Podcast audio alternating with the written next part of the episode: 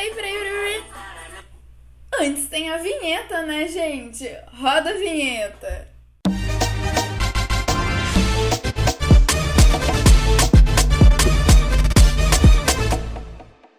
Agora sim, sejam muito bem-vindos ao nosso tradicional Luísa News. Hoje começando falando, claro, das festas juninas, né? Que marcam aí os meses de junho no nosso Brasilzão, que são super importantes no nosso calendário de marketing, marcas de alimentos, inclusive no mundo da música também. Então a gente teve aí várias lives já acontecendo no final de semana para comemorar essa data e teve que sofrer modificações por conta da pandemia, né, impossibilitando aí os encontros físicos, as marcas acabaram optando pelo digital mais uma vez com diversas lives acontecendo para comemorar uh, o nosso São João, tivemos o Arraiá da Veveta com vários patrocínios, mas também tivemos polêmica envolvendo o nome da Rafa Kalimann, que foi parar nos trending topics do Twitter por conta da sua festinha dentro de casa, que causou algumas polêmicas pelo fato de que tinham muitas pessoas envolvidas, uma super produção, mas ela veio a público e disse que foram eles mesmos que fizeram toda a decoração de casa e que só tinham as próprias pessoas, membros da família ali que já moram com ela, presentes na festinha. Mas gerou polêmica. O que, que vocês acham? Dá para fazer festinha de São João dentro de casa no meio da pandemia? Mas vamos deixar as polêmicas para falar dos flops da semana no final dessa edição, para falar de coisa boa, coisa boa para nós mulheres, né? Que estamos aqui lutando pela nossa igualdade, temos dados de um estudo anual feito pela CMO Consul que demonstra que em 2019 as mulheres ganharam mais que os homens no marketing. Olha que demais, gente. Apesar disso, o estudo aponta que 2020 não vai ser um ano fácil para a área de marketing, né, como para todas as áreas, mas eu acho muito positivo a gente trazer esse dado aqui, né, que a influência digital já é um ramo onde a gente tem algo quase próximo à igualdade de gênero e agora no marketing também nós estamos tendo bons resultados. Então, assim, ponto positivo para a mulherada. Temos mais pontos positivos agora para as marcas que fizeram colaborações envolvendo inovação e impacto social diante dessa questão toda da pandemia. Nós temos a Heineken, que se juntou com a Vic Bold para doar 2 milhões de fatias de pães feitos com malte de cevada.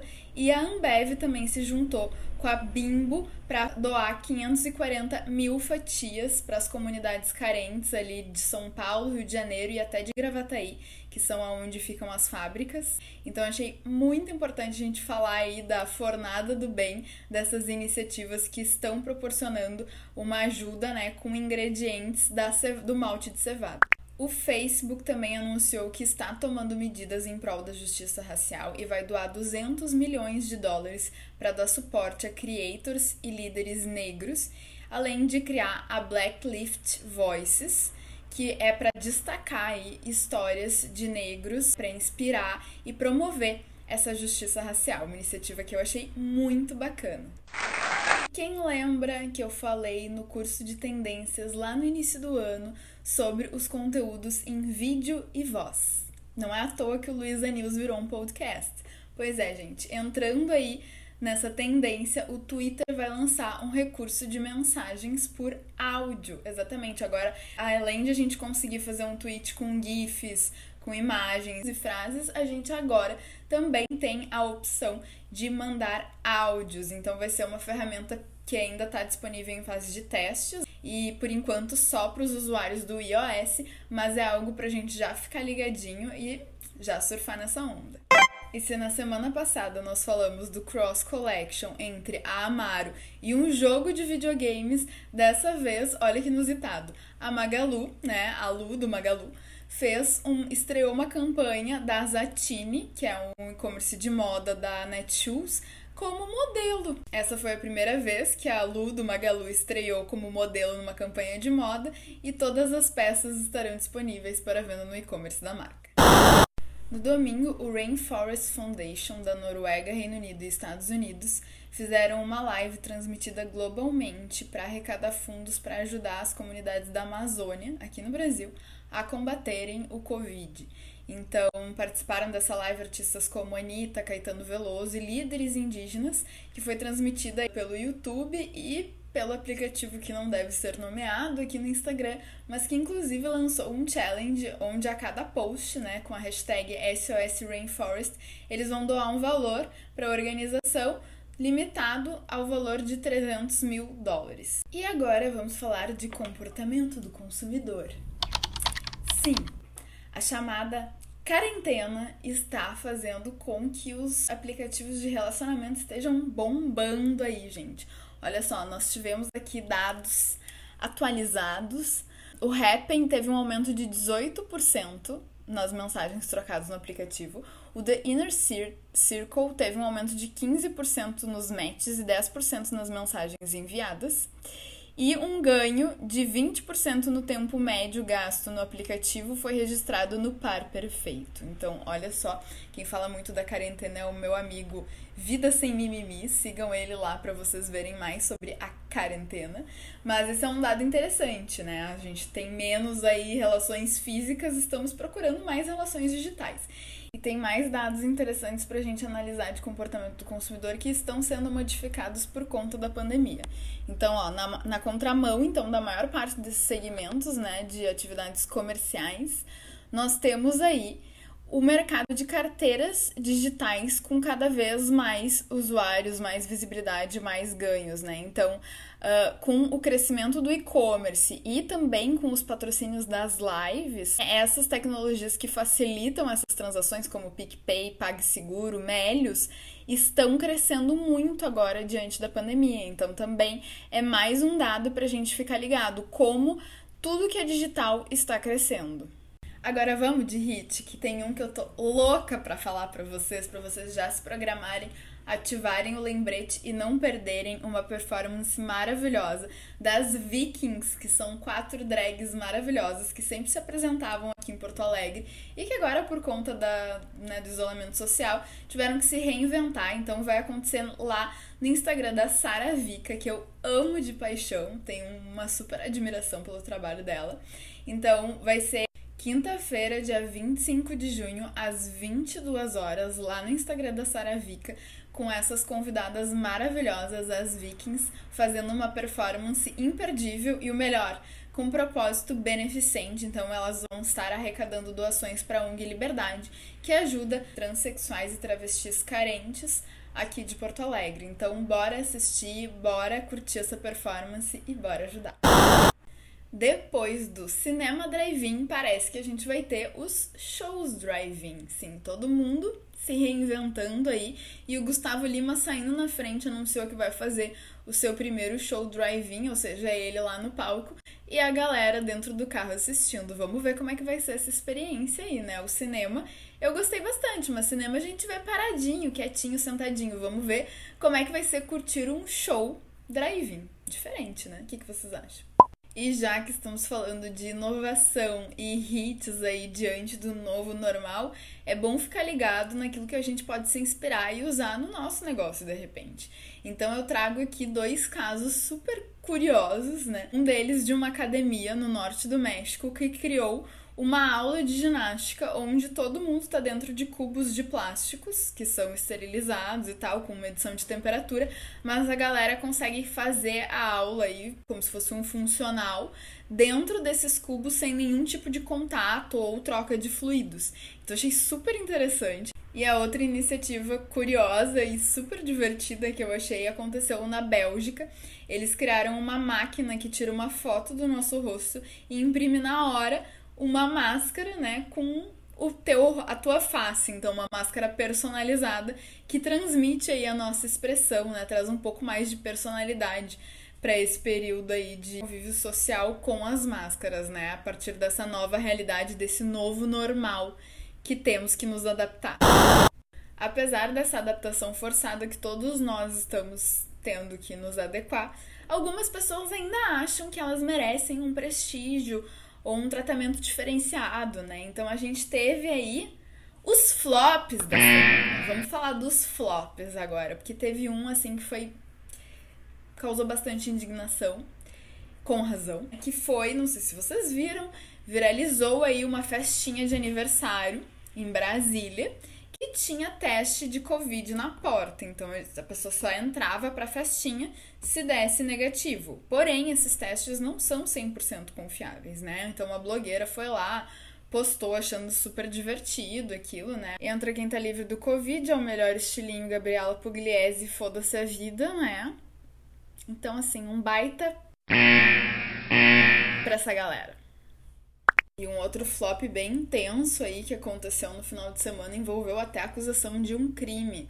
O Justin Bieber foi acusado de ter estuprado uma fã e foi parar nos trending topics do Twitter, inclusive a Selena Gomes, que não tinha nada a ver com a parada, também acabou ficando nos trending topics aí como um suposto álibi na situação não teria acontecido, de que teria sido uma acusação falsa.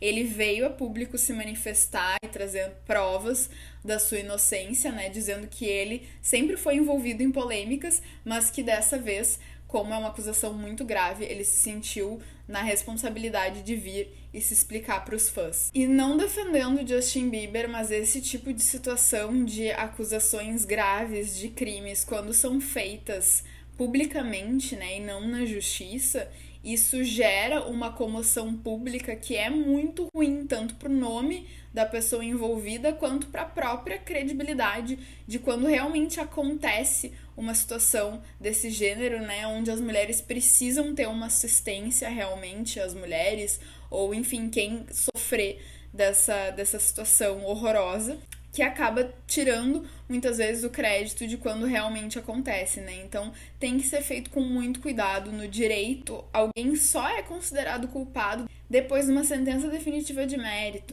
Então, antes disso, em tese, as pessoas nem deveriam ser expostas, né? O que é uma situação muito.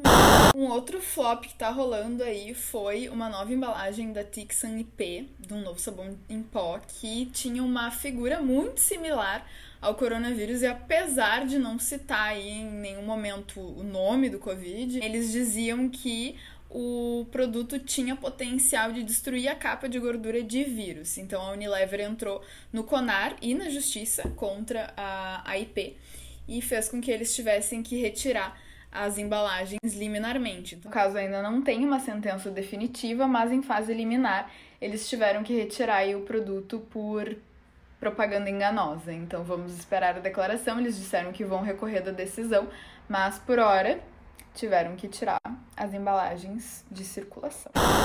E um outro caso que merece o nosso foi o Bombril, que voltou a comercializar na semana passada a Crespinha, um produto que foi relançado, ele já existia em 1950, né? Inclusive a embalagem era uma garotinha negra.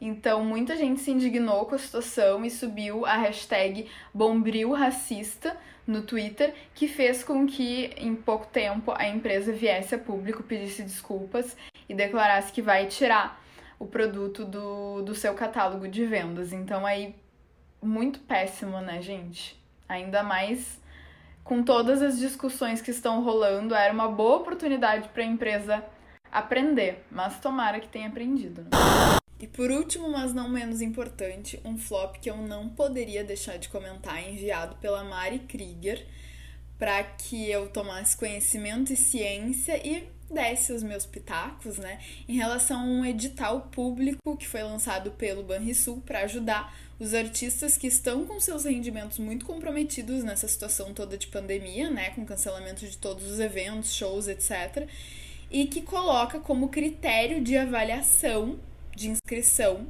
apenas o número de seguidores somados de Instagram, Facebook e YouTube. Sim, gente, esse absurdo aconteceu.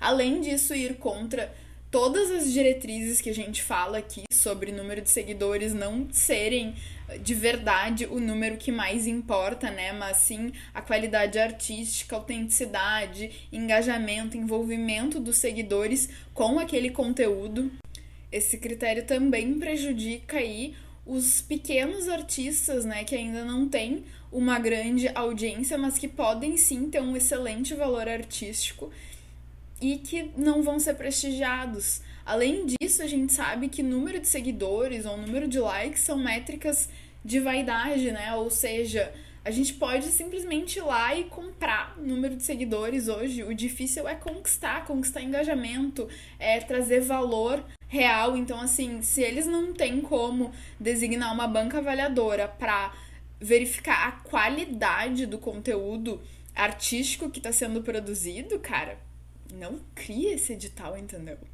Esse critério foi realmente absurdo e eu preciso dizer aqui que Banrisul flopou. E esses foram os nossos hits e flops da semana no nosso Luísa News. Eu vou deixar aquele beijo aqui com vocês e quero saber o que, que vocês acharam. Gostaram das notícias da semana? Comenta aí.